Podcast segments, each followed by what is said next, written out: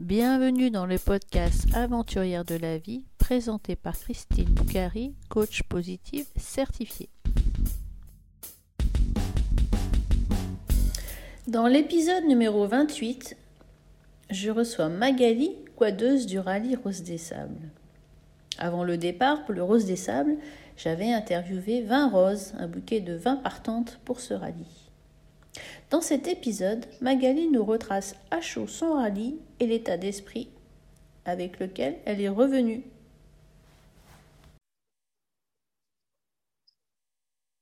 Bonjour Magali, comment vas-tu? Fort bien et toi-même? Eh bien, je vais bien. Bon, ça fait. Euh, on comptait les jours avant de partir, mais je ne sais pas si on compte les jours en revenant. Ça fait une dizaine de jours qu'on est de retour du Maroc et de retour du désert qu'on a laissé notre quad euh, au Maroc. Euh, voilà, on a vécu cette aventure bah, toutes les deux en quad, puisque tu étais aussi en quad. Oui, tout à fait. Alors, raconte-moi ce rallye en quad. Comment, euh, comment l'idée t'est venue? Est-ce que tu es d'une famille de quadeuses Tu travailles dans l'automobile? Quels, quels, sont un petit peu puis tu peux te présenter aussi, dire euh, ben voilà qui tu es, quel âge tu as, qu'est-ce que tu fais, etc. Ah, on est parti pour les questions indiscrètes alors. Exactement. Euh, donc, effectivement, je suis Magali, euh, j'ai 44 ans, j'ai trois grands garçons qui ont partagé cette aventure à distance avec moi. Et je suis assistante sociale en milieu hospitalier actuellement, et plus précisément dans un pôle de cancérologie où j'accompagne euh, des hommes et des femmes et des enfants qui souffrent euh, de différentes formes de cancer.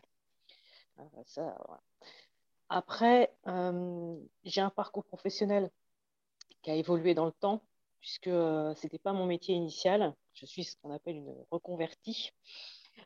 j'ai effectivement d'abord travaillé comme analyste programmeur pendant dix ans dans le secteur automobile, où euh, j'ai eu l'occasion d'exercer en fait pour un, grand constructeur français et je fabriquais à l'époque, euh, j'intervenais sur le, logiciel qui permettait la fabrication des voitures, l'ordonnancement des chaînes de, montage, des véhicules sur les chaînes de montage.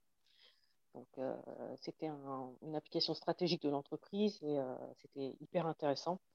Et comme j'avais un intérêt tout particulier pour le monde de l'automobile, j'ai grandi à Nevers-Manicourt, où il y avait les circuits, euh, le circuit de F1. Donc, euh, tous les étés, euh, on était souvent au Grand Prix pour voir un petit peu ce qui s'y passait. Et c'est vrai que le côté mécanique, voiture, malgré que je sois une fille, mmh. ça me bottait vachement. Donc, donc, il y avait déjà ça. Et puis ensuite, donc, ce travail est devenu un petit peu moins intéressant pour moi parce qu'il me manquait toute la dimension humaine. C'était super intéressant, mais euh, le relationnel avec euh, le PC était euh, pas forcément hyper, correspondait pas forcément à mes attentes. J'avais besoin de relations humaines et je les retrouvais pas dans mon métier. Donc, d'où ma reconversion vers le monde du social. Là, pour le coup, au niveau relations humaines, j'en ai plus plus. Oui. Et puis euh, après, en termes de méthodologie de travail, on est à peu près sur des choses assez similaires par rapport au monde de l'informatique. après, c'est euh, une position personnelle que j'ai, euh, une vision personnelle de ce que j'ai des deux métiers que j'ai exercés. Et donc là, ça fait à peu près dix ans maintenant que je suis assistante sociale. Donc j'ai tout d'abord intervenu dans, différents lieux. J'ai fait le juge pour les enfants, j'ai été dans une épicerie sociale et solidaire auprès de familles précarisées. Euh, je suis intervenue en milieu hospitalier, généraliste. Et puis après, j'ai fait euh, sept années d'interentreprise. Tous les jours, une entreprise différente, avec des salariés de tous bords, de tout euh, niveau hiérarchique. Et donc, je les accompagnais dans leur démarche, soit sur le côté professionnel, donc en relation avec leurs entreprises, situation de handicap, etc., ou sur le volet familial, personnel, pour les aider à, redevenir autonomes en fonction des, difficultés qu'ils rencontraient. Et puis récemment, tout récemment, j'ai un peu changé de, lieu de travail. Je suis partie vers les cliniques psychiatriques et euh, là maintenant au pôle de cancérologie. D'accord. Euh, et pour finaliser tout ça, comme je suis quelqu'un d'assez curieux et, toujours à me mettre un petit peu des challenges, j'ai également passé une licence en anthropologie parce que je m'intéresse énormément à la culture des différentes sociétés. Ouais. Et, et, je trouve que dans mon travail, qui plus est, c'est très important de pouvoir associer la culture d'une personne, tout ce qui l'englobe, euh, pour pouvoir ensuite mieux appréhender les solutions à lui apporter. Et c'est vrai que de se permettre de regarder comment fonctionne une entreprise, les interactions, euh, c'est une forme de culture et, euh, et ça, ça, donne beaucoup d'éléments pour, pour aider les gens à avancer et à retrouver leur autonomie. Donc, donc voilà. Donc j'ai toutes ces casquettes, toutes ces cordes à mon, à mon arc qui, qui me construisent. Et quand tu es parti de, du constructeur automobile pour euh, devenir assistante sociale, tu as dû repartir sur une formation? Oui, ouais, je suis repartie euh, à l'école. J'ai fait trois ans de, formation euh, pour avoir un diplôme d'État. Ouais. Et, puis que, que j'ai fait en fait. Hein, il s'avère que j'étais enceinte jusque-là. Donc ça m'a permis effectivement de, de, pouvoir poursuivre mes études tranquillement et puis pouvoir reprendre après la vie euh, professionnelle. Euh, Tranquillement, enfin, enceinte jusque-là et reprendre des études, c'est pas tout à fait une vie tranquille non plus. C'est une vie de famille bien chargée. Mmh. Mmh, euh, tout à fait. Un congé de maladie qui est devenu un congé pour faire des études, peut-être. Un petit congé parental qui a permis de faire des études en parallèle, ouais. Oui, avec des bouts de choux à la maison quand même qui avaient besoin qu'on s'occupe d'eux. Aussi. Voilà. Donc en fait, c'est un, petit peu l'articulation au moment où tu as eu certains de tes enfants que tu as changé d'activité professionnelle?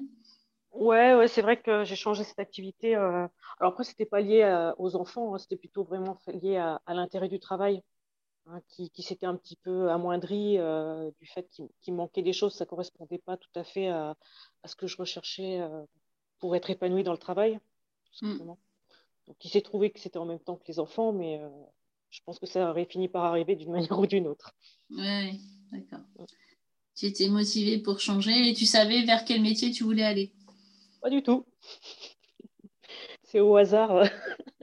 en fait, j'ai fait un, ce qu'on appelait à l'époque un, bilan de personnalité euh, pour voir un petit peu, parce que je, je, me dis toujours qu'un bilan de compétences, c'est bien, mais une compétence, ça s'acquiert. Alors qu'une personnalité, tu l'as, et euh, il faut faire avec. Et c'est pas toujours évident de, de, la faire évoluer. Mm. Et, euh, et, donc, je voulais vraiment quelque chose qui me corresponde. Donc, mm. euh, et il s'avère qu'au résultat de ce bilan de, de personnalité, en fait, c'était social à 99%. Et mm. comme je retrouvais les, tous les éléments que j'aimais dans le métier d'analyse programmeur, du coup, je, je me suis dit, c'est pour moi. Et effectivement, aujourd'hui, je m'y retrouve complètement. C'est un métier qui te satisfait aujourd'hui? Ouais, j'en changerai pas. Même si c'est un métier difficile, hein, parce qu'il faut quand même dire qu'on on voit que le, côté négatif des situations. Hein, c'est du compliqué tous les jours, tous les jours, tous les jours.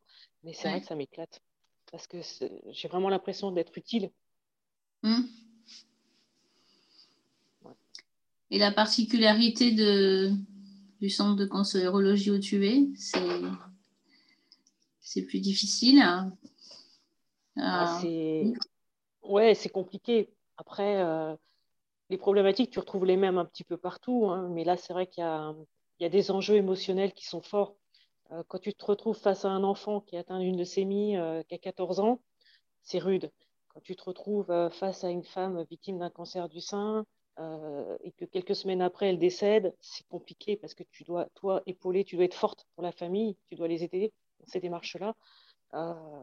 ouais, et puis toutes ces personnes qui prennent conscience de leurs difficultés au quotidien, de ce qui leur arrive, euh, ça leur demande un travail énorme. Et c'est vrai que quand derrière, en plus, on leur demande des tâches administratives, quand euh, ils sont chamboulés par leur employeur, ils ont des pertes financières hyper importantes. Euh, si tu n'es pas là pour les épauler pendant ce moment-là, ils ne sont pas à la tête à ça. Quoi. Donc, mm. donc ouais, c'est un métier qui est extrêmement difficile, mais, mais qui apporte aussi de la satisfaction quand tu arrives à, quand eux te disent qu'ils ont, euh, grâce à, toi, ils ont pu à un moment donné euh, bah, se concentrer uniquement sur le soin, mmh. laisser tomber tout le restant, et que derrière, ils reprennent quand même la main sur leur, euh, le restant qu'ils avaient laissé temporairement de côté. Et mmh.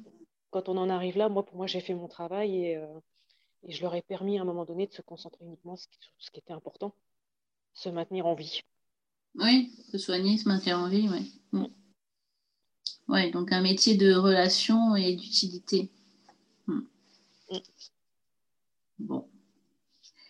Et donc, qu'est-ce qui t'a donné envie, euh, il y a deux ans, c'est ça, de faire Alors oui, il y a deux ans, parce qu'effectivement, ça, a été reculé, euh, ça a été reculé un peu à cause du contexte sanitaire, mais euh, ben, il y a deux ans, en fait, il y a eu beaucoup de changements dans ma vie personnelle, il y a eu beaucoup de changements au niveau du travail. Hein. c'est le moment où j'ai quitté l'inter-entreprise.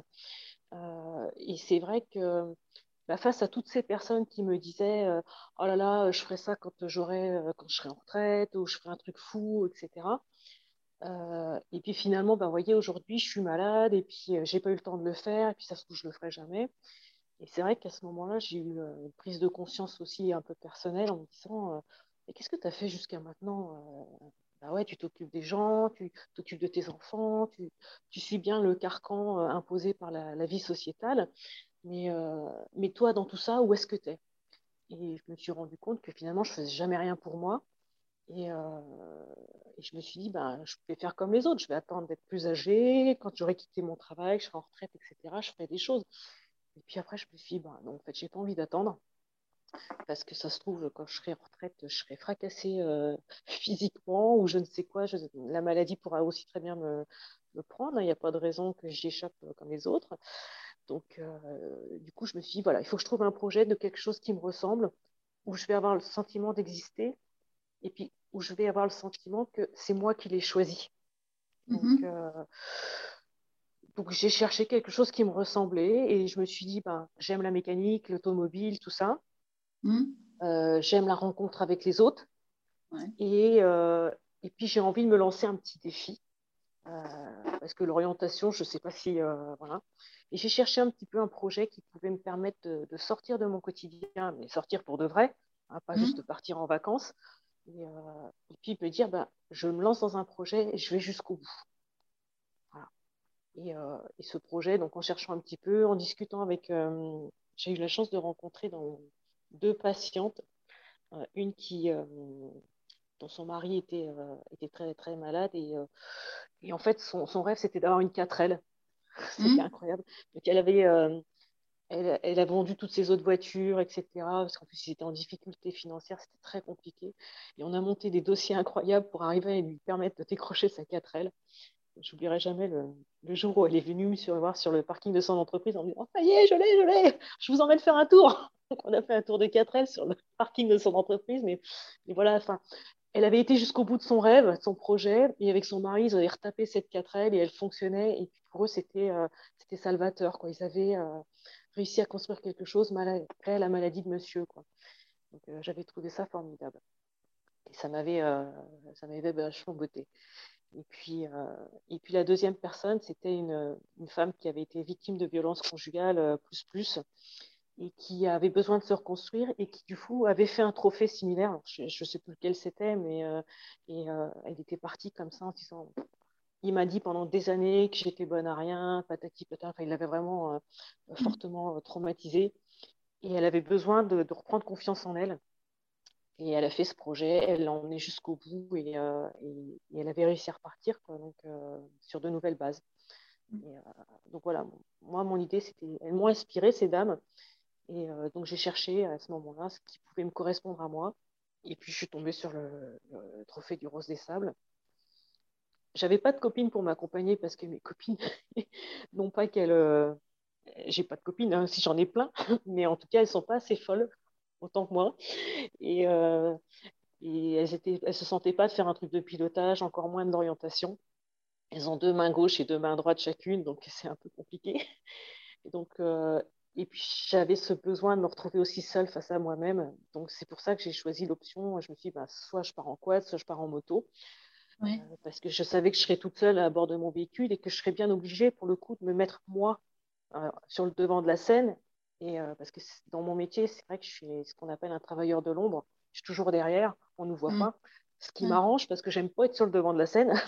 mais, mais là, il fallait quand même que je fasse quelque chose pour moi. Donc voilà, je, m'obligeais à, me mettre sur le devant et à prendre mes décisions, à aller jusqu'au bout, mais pour moi-même.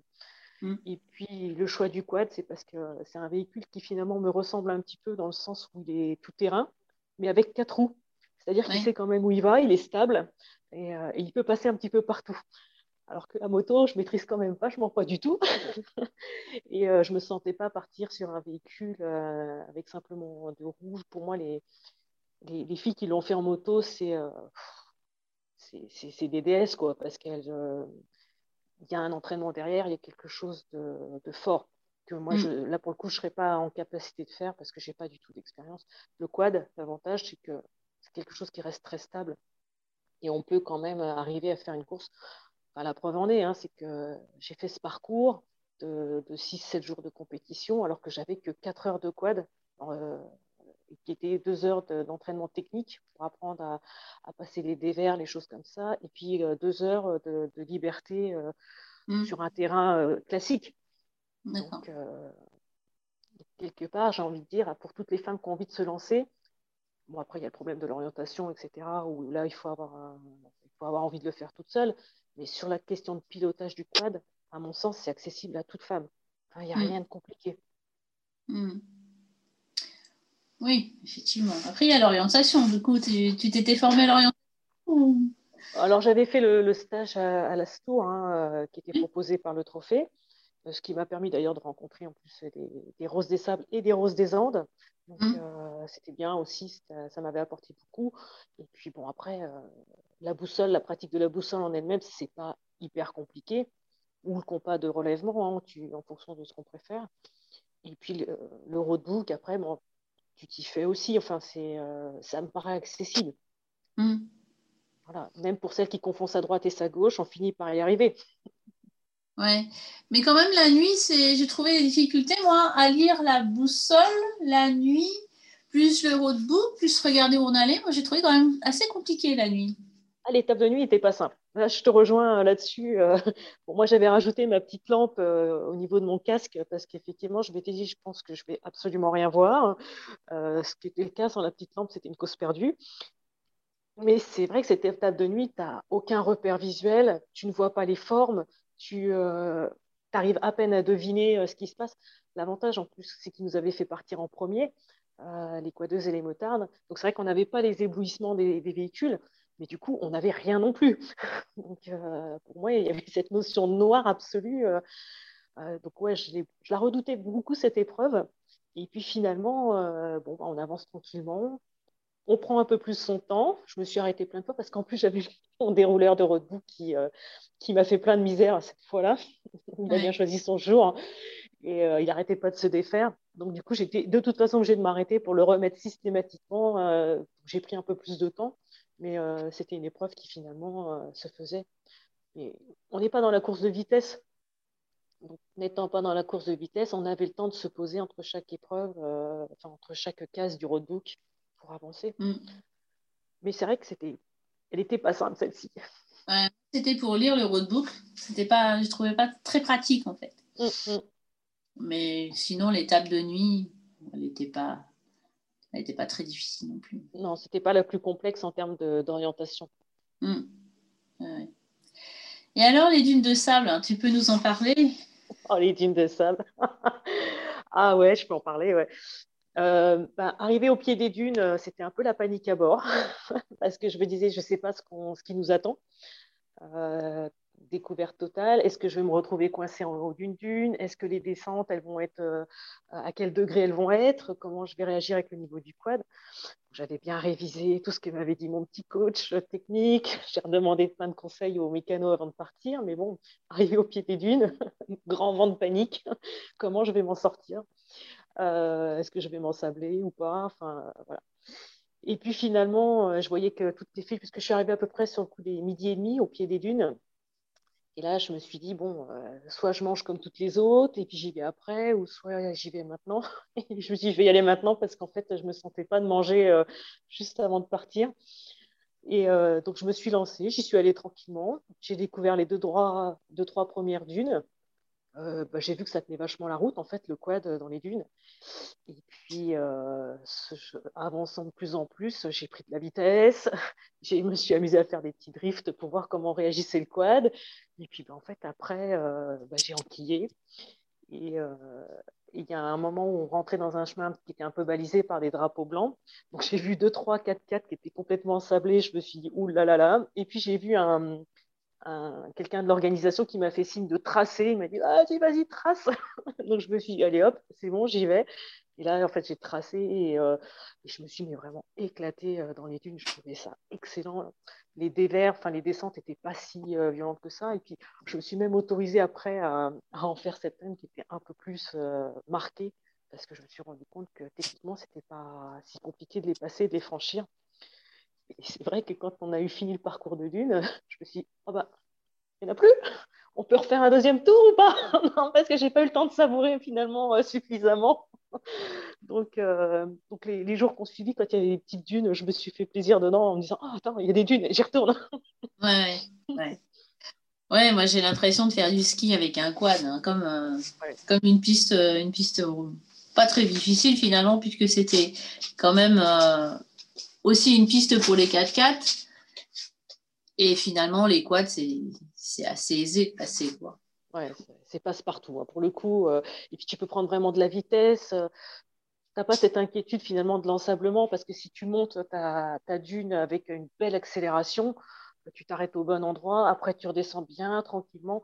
Ça, ça passe tout seul en fait. Hein. C'est. Mm. Puis alors les sensations que c'est génial. Ouais. Mais tu t'es ensablé quand même devant moi. Raconte. Oui, c'est vrai, ouais, ouais, c'est vrai. Il y a un moment où effectivement, on avait repris l'orientation et euh, donc je suivais mon, mon, cap. Et puis j'ai vu des filles en 4x4 qui étaient, euh, qui étaient bloquées, donc je me suis arrêtée à leur niveau euh, pour savoir si elles s'en sortaient, si elles avaient besoin d'un coup de main. Et puis elles m'ont dit non, non, c'est bon, c'est juste qu'on a un problème pour dégonfler nos pneus, tu peux y aller. Et au moment où j'ai voulu redémarrer, en fait, effectivement, je me suis ensablée. je me suis dit, ah, j'aurais su, je ne me serais pas arrêtée. Mais bon, après, c'était pas grave. Et puis, effectivement, il y avait des locaux qui, euh, très gentiment, euh, sont arrivés et m'ont dit, euh, non, non, mais c'est bon. Ils ont soulevé le quad, ils étaient quatre. Ils l'ont soulevé, ils l'ont déplacé de quelques mètres et hop, c'était reparti, en fait. Il n'y avait pas de. Donc, c'était super sympa de leur part. Et puis, puis donc, voilà. Ouais, moi je me suis ensablée aussi un jour où j'ai hésité à passer une dune en fait, et puis il y a des filles qui m'ont poussé, et puis en une minute c'était. Oui, c'est vrai que c'est plus facile à déplacer un quad qu'un 4x4 une fois de plus. Ouais, c'est sûr. et selon toi, quelle étape alors a été la plus difficile? Alors en fait, elles avaient chacune, euh, avant chaque départ, passage de chaque euh, arche de départ, en fait, à chaque fois, je me disais, je voyais l'excitation ambiante euh, autour, euh, ceux qui te font partir, et je me disais, oh là là, j'y suis, mais je ne sais pas ce qui m'attend derrière, parce que chaque étape était différente, ils se focalisaient sur des points différents. Et puis finalement, j'avançais dans la course, et puis je franchissais la ligne d'arrivée à chaque fois en me disant, bon, bah voilà, ok, j'ai repéré. Après, j'en ai pas trouvé une qui soit. Elles m'ont toutes fait flipper avant de les faire. Et puis après, un coup, je les faisais, je me disais, ah ouais, c'était vachement bien. Et, en fait, euh, c'est plutôt la, celle qui m'a le plus marqué, c'est l'étape marathon. Mmh. Parce que là, on avait un, melting pot de tout ce qu'on avait connu dans les étapes précédentes. On avait un peu de dunes, on avait euh, des terres arides, les, les oueds. Euh, et puis, toute cette soirée en plus exceptionnelle sous le soleil, sous la nuit marocaine avec notre tente, le feu et tout ça, et puis les autres, les autres roses, c'était moi, j'en ai pas trouvé une plus difficile qu'une autre, dans le sens où euh, je les ai toutes trouvées différentes et mm. puis euh, intéressantes. Elles nous apportaient toutes des choses complètement euh, différentes. Et il y a juste un moment où, effectivement, j'ai eu un petit vent de. Ça a été un peu compliqué parce que j'ai fait un mauvais choix. Je me suis arrêtée, c'était dans la, journée du dimanche, ça devait être la troisième étape, je crois, qui était très, très focalisée sur l'orientation. Et en fait, j'ai fait un mauvais choix stratégique parce que je me suis arrêtée pour prendre mon cap. Et, euh, j'ai plein de petits enfants qui sont arrivés de partout. Je ne les avais pas vus. Ils ont commencé à toucher le quad. J'ai vu qu'il y a un petit garçon qui s'était brûlé sur le. Il a touché le moteur. Et donc, j'ai vu retirer sa main. Et en fait, j'ai eu un petit vent de panique qu'un gamin se blesse. Donc, je suis partie sans prendre mon cap. Et, euh, donc, je me suis bien éloignée parce qu'effectivement, sinon, il me poursuivait, les petits choux. Et, euh, et, en fait, stratégiquement, je n'ai pas pris la bonne orientation. Et euh, du coup, après, je me suis cognée à un jardinage de 11 km, en panique un petit peu, à me dire Oh là là, mais où est-ce que je suis? Qu'est-ce que j'ai fichu? Comment je vais réussir à retrouver le bon cap? Donc voilà, là j'ai eu une petite source de stress en me disant qu'est-ce que je fais quoi? Et puis finalement, bah, j'ai galéré, j'ai jardiné. Et puis j'ai fini par retrouver un 4x4 qui m'a dit Ah, mais si, passe par là tu verras. Et puis après, c'était reparti. Quoi. Mm. Donc, euh, ouais, un, petit, un petit moment de panique. Quoi. Mais bon, rien de. J'avais tellement peur qu'un de ces gamins se blesse, en fait. Euh, parce que euh, c'est vrai que le quad, il chauffe. Au niveau du moteur, c'est vraiment. ouais. Voilà. Ils ne savent, ils savent pas forcément ce que c'est non plus. ouais. ouais j'avais tellement peur qu'ils se blessent fait. C'était la, deuxième journée dimanche. Et... Ouais, c'était la journée du dimanche. Ouais, c'était euh, celle qui a suivi l'étape de nuit. Ouais, ouais, c'est ça, le dimanche. Ouais, ouais, donc c'était une des premières étapes d'orientation plus difficiles. Parce que samedi matin, c'était la première, donc ils n'avaient pas mis de difficulté. Celle du soir, bah, c'était la nuit. Et puis mm. la première du dimanche, effectivement, elle était un peu plus euh, difficile au niveau orientation. Ouais, ouais c'était là où on prenait vraiment toute la, mesure de, l'importance de l'orientation. Mm. Ouais, Moi, mon, ma journée la plus dure, ça a été la dernière du marathon. Mais bon, c'est parce que j'étais un, peu malade et très fatiguée et j'ai trouvé très très longue et je suis arrivée, j'étais dans un état. Donc ça. Ouais, c'est vrai que la dernière journée de marathon, en fait, euh, en fait, on avait vachement avancé au premier jour du marathon. Donc, on était déjà quasiment euh, au, on était entre le CP2 et le CP3. Donc, on avait déjà bien franchi. On était au pied de l'oued. Donc, mmh. c'est vrai que je suis rentrée de très bonne heure, en fait, parce que ce jour-là, parce que bah, le matin, après, c'est parti. Euh, on avait fait déjà plus des trois quarts du, parcours. Donc, euh, D'accord. Donc, du coup, c'est vrai que moi, cette journée-là, même si c'était la dernière, c'est celle où j'ai pris peut-être plus de temps à regarder le paysage, machin, parce que je savais que j'étais pas à la bourre et que j'avais le temps de finir avant la nuit. Euh, puis après, il y a toute l'excitation. Plus tu avances, tu te dis, oh, ça y est, l'arrivée est proche. Donc, tu, euh, bah, tu bombes. Quoi. Les 30 derniers kilomètres, j'ai fait des coupes au possible. J'avais bien remonté euh, mes petits jardinages que j'avais faits. Mais c'était pas grave. Quoi toute l'excitation quand tu passes la ligne d'arrivée, tu te dis waouh, ça y est, ça y est, ça y est, je l'ai fait. je suis allée jusqu'au bout, waouh. Ouais, c'est fini, ouais. Ouais, moi j'ai été trop fatiguée, je pense. C'est pour ça qu'elle était. Moi, il m'a resté 40, 60 km. J'avais l'impression qu'au bout, de la... Au bout de la vallée, c'était fini, mais tu en avais encore, euh, encore, encore aux 40 ou 50 km. Et effectivement, c'était c'était assez long. Voilà.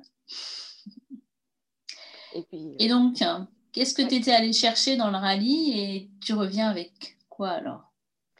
Ben, J'étais partie chercher euh, une expérience euh, différente, exceptionnelle. Euh, j'étais partie chercher peut-être de la confiance en moi aussi, mmh. à titre vraiment personnel, parce qu'autant je suis capable de donner de la confiance aux autres, et puis, mais des fois, quand je fais mes choix, je me dis, pou, pou, pou, est-ce que, voilà, c'est toujours plus difficile de s'appliquer à soi-même euh, propositions qu'on fait aux autres. Euh, mm. je suis bien placée pour le dire. Donc, en fait, qu'est-ce que j'y ai trouvé dans cette expérience? Bah, Déjà, j'ai fait des rencontres exceptionnelles avec des femmes, euh, des, histoires de vie aussi, des, des, raisons, des motifs pour lesquels elles sont venues, des, caractères, des, euh, des envies qu'elles avaient, des causes qu'elles sont venues défendre.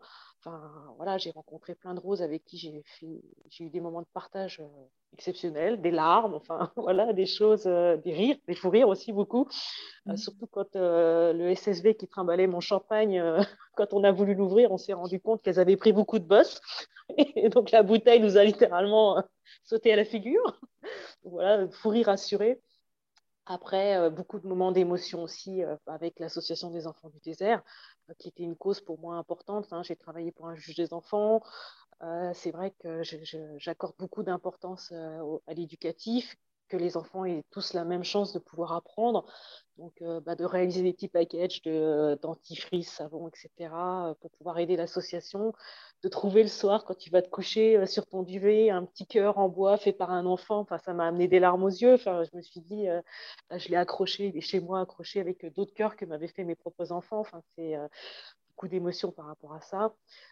Tout ce qui est le ruban rose, hein, quand on a c'est aussi beaucoup d'émotions pour moi. J'ai pensé à toutes les femmes que j'avais accompagnées qui, euh, qui, ne sont plus là aujourd'hui, qui sont parmi les étoiles, toutes celles que j'accompagne encore et puis toutes celles qui vont être à venir. Euh, forcément, pour moi, ça a beaucoup de sens, puis beaucoup de poids.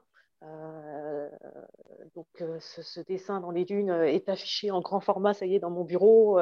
je pense que je casse les oreilles à mes collègues avec ça tous les jours, mais c'est pas grave.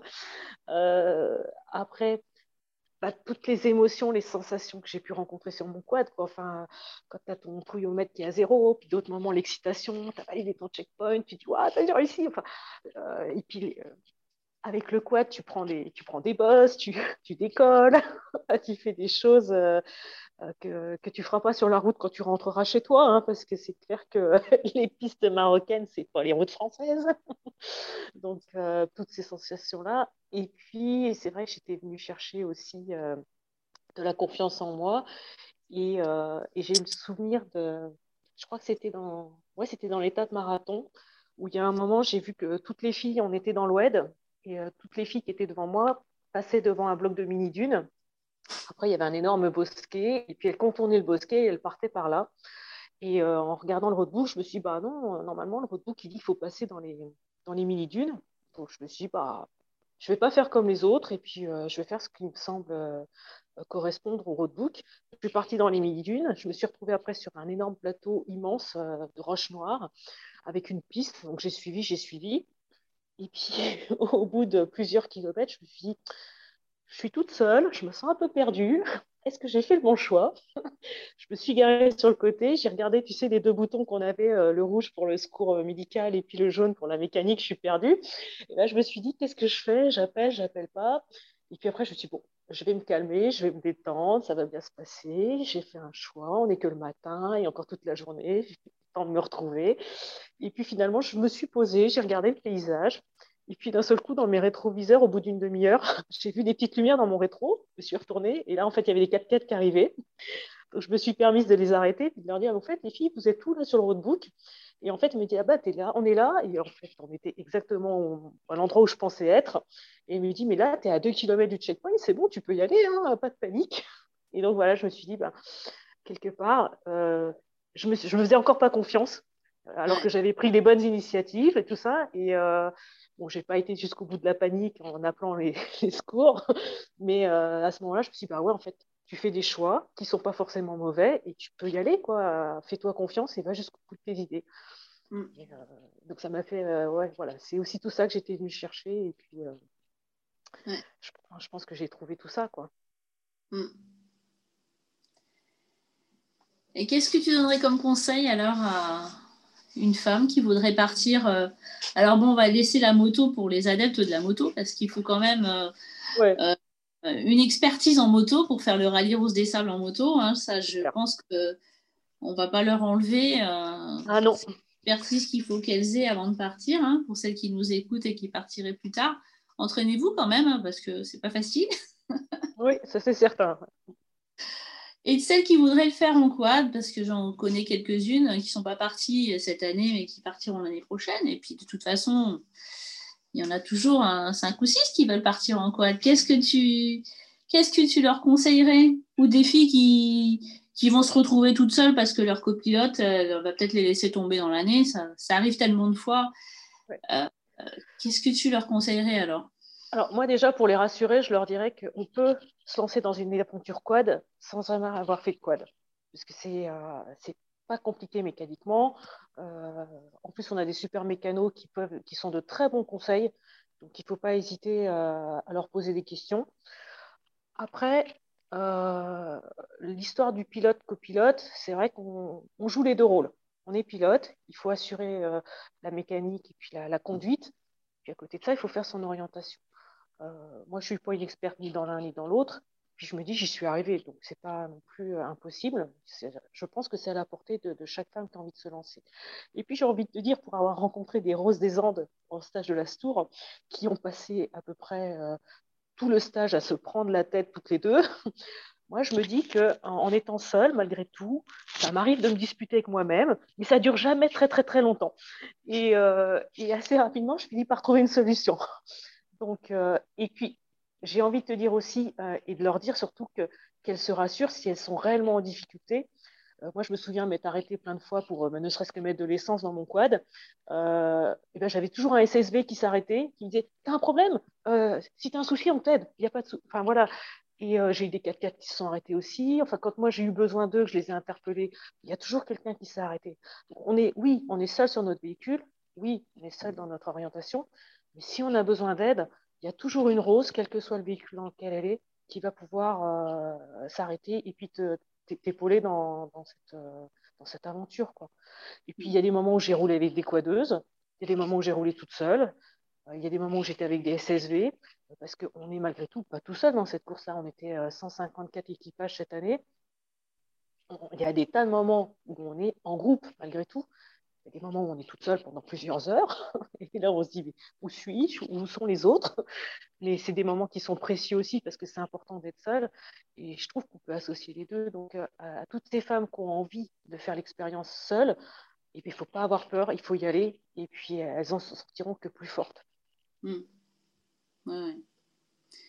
Moi, quand je suis partie en 2018, euh, j'étais déjà partie deux fois en voiture. Et en 2018, je voulais vraiment partir en quad à la rencontre de moi-même, quoi, pour me prouver que je pouvais faire cette aventure pour moi-même. C'était vraiment euh, pour cette raison que je voulais partir en quad. Après, il y a des filles qui disent que c'est ouais, waouh, c'est bien en quad. Est-ce que c'est si difficile physiquement? Moi, j'ai eu zéro courbature. Hein. Je, m'excuse. Je sais que toi, tu as une grosse tendinite. Euh, je sais que. Voilà. Euh, mais alors, moi, j'ai ressenti aucune. Alors, j'étais fatiguée après. Quand je suis rentrée en France, là, j'ai eu un petit coup de massue, c'est clair. Euh, déjà parce qu'on n'était plus dans le même contexte, parce qu'il y avait eu le transport, l'avion, machin, tout ça. Et puis le retour à la réalité. c'est là que j'ai commencé à accuser la fatigue parce qu'on se levait quand même super tôt le matin on était couché tard le soir et les journées étaient très denses, qui demandaient beaucoup d'attention parce qu'il faut être quand même concentré pour sa conduite. Si on ne veut pas se, prendre un accident ou quoi que ce soit, il faut être concentré sur son orientation. Donc ça, mobilise effectivement quand même pas mal de capacités intellectuelles et physiques, mais euh, ce n'est pas insurmontable, mais effectivement ça entraîne une certaine fatigabilité derrière. Mais après, euh, si tu as envie de le faire pépère, euh, je veux dire, parce que moi c'est vrai que je suis peut-être une excitée sur le côté bolide, euh, parce que je me suis fait plaisir, j'ai été sur de la vitesse, enfin voilà, dans certains endroits. Mais si tu es quelqu'un de pépère et que tu as envie d'y aller tranquille, bah, il n'y aura pas de courbature physique non plus. Enfin, je veux dire, euh, à condition d'avoir aussi un véhicule qui permette, euh, tu vois, enfin, tu as un véhicule qui, qui permet d'être en mode repos aussi. Enfin, mm. C'est-à-dire que tu peux avoir des postures sur ton véhicule où tu es à l'aise et que tu. Voilà c'est vrai que les véhicules qu'on loue, ils sont, ils sont très très bien. Enfin, je veux dire, il n'y a aucun souci. Hein. Euh, Pascal, il nous a fourni des véhicules euh, en super état, de très bonne qualité, avec des compétences techniques, euh, rien à dire. Enfin, franchement, moi, j'ai pas de quoi de personnel, je ne peux pas financièrement en avoir un, mais c'est vrai que j'ai pas du tout été déçu par l'équipement qu'on a loué. Non, non, il était quasi neuf. Ouais, oui, ouais, je pense que. Mm. Ouais, puissant, neuf, enfin voilà, confortable, euh, mm. limite plus confortable que ma bagnole personnelle. Donc, ah euh, quand tu fais un gros décollage et que tu atterris sur ton siège euh, et que finalement tu as, à peine senti le fait que tu venais d'atterrir, je me dis que voilà, c'est mm. pas mal.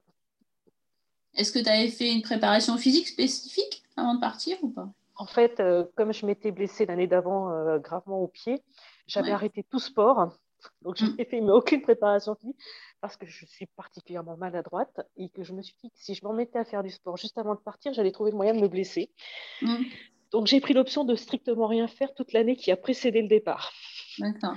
Voilà. Et euh, donc, j'avais zéro préparation physique. Et malgré ça, tu, à part la fatigue en revenant, tu n'as pas, pas eu de problème physique Aucun. Bon. Bah, moi, j'ai juste une tendinite, mais il y a trois ans, j'avais déjà fait une tendinite, donc je pense que mon bras est sujetti aux tendinites, en fait. Mais à part, à part cette tendinite et la fatigue qui en arrivant, effectivement, aussi, j'ai pas eu d'autres problèmes. Donc, euh, les filles qui veulent partir en quad, n'hésitez pas à les cinq quadeuses de 2021 et les autres quadeuses d'avant pour leur demander des conseils.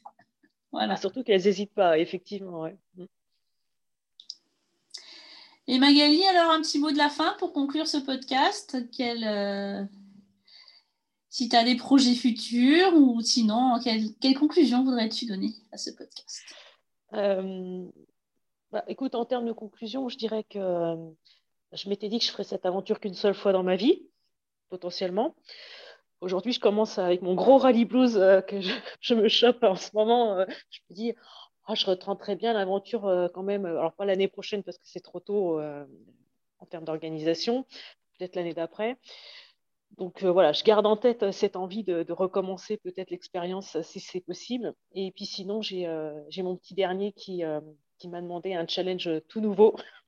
Il souhaite qu'on fasse une, qu'on fabrique tous les deux une caisse à savon et qu'on participe à une course de caisse à savon. Donc, ah. euh, nouveau challenge. Euh, on verra du coup euh, si, si on arrive à faire ça avant que je reparte faire le trophée des roses et sables une nouvelle fois en quad. Ouais, bon. Ah, si tu veux repartir en quad alors Oui. Ah, si je le refais, ça sera en quad. Ou alors, il faudrait que je trouve une copilote, mais pour le faire en SSSB aussi. Parce qu'en SSV, je pense que ça doit être sacré l'éclate aussi. Le SSV est une bonne machine. Moi, j'ai des plans pour faire un, un rose en SSV, effectivement. Ouais, ouais. Mm. Je vais laisser mon, bras et le quad plutôt pour le SSV. Ouais, ouais. Puis ça sera l'occasion de confier euh, le copilotage, l'orientation à une copine. Ah, et puis se concentrer sur la conduite. Tu serais plutôt conduite alors eh Ben ouais, quand même. Même si je sais maintenant que je peux m'orienter, si je peux confier la tâche à quelqu'un d'autre. ouais. Mais tu as envie d'être pilote alors. Ouais, ouais, je, suis pilote dans l'âme, je crois. D'accord. Bon, bah, Magali, merci. Merci à toi. C'est vrai que pour vaincre le rallye blues, il faut avoir d'autres projets. C'est, c'est une bonne solution. C'est une technique. voilà. Bonne chance et bon mois à toi. Ouais, merci. Bonne chance à toi aussi. Merci Magali pour cette interview. Magali est l'exemple d'une femme partie à la recherche d'elle-même, seule sur un quad, revenue avec plus de confiance en elle plus d'estime d'elle. Mesdames, il ne faut pas hésiter à vous inscrire dans cette catégorie. C'est juste waouh, une expérience qui vous rend plus forte. Nous étions cette année une belle équipe de cinq quadeuses, Nathalie, Corinne, Magali, Léa et moi. Bon vent les roses pour de nouvelles aventures. Je vous donne rendez-vous le dimanche 21 novembre pour un nouvel épisode du podcast Aventurière de la vie.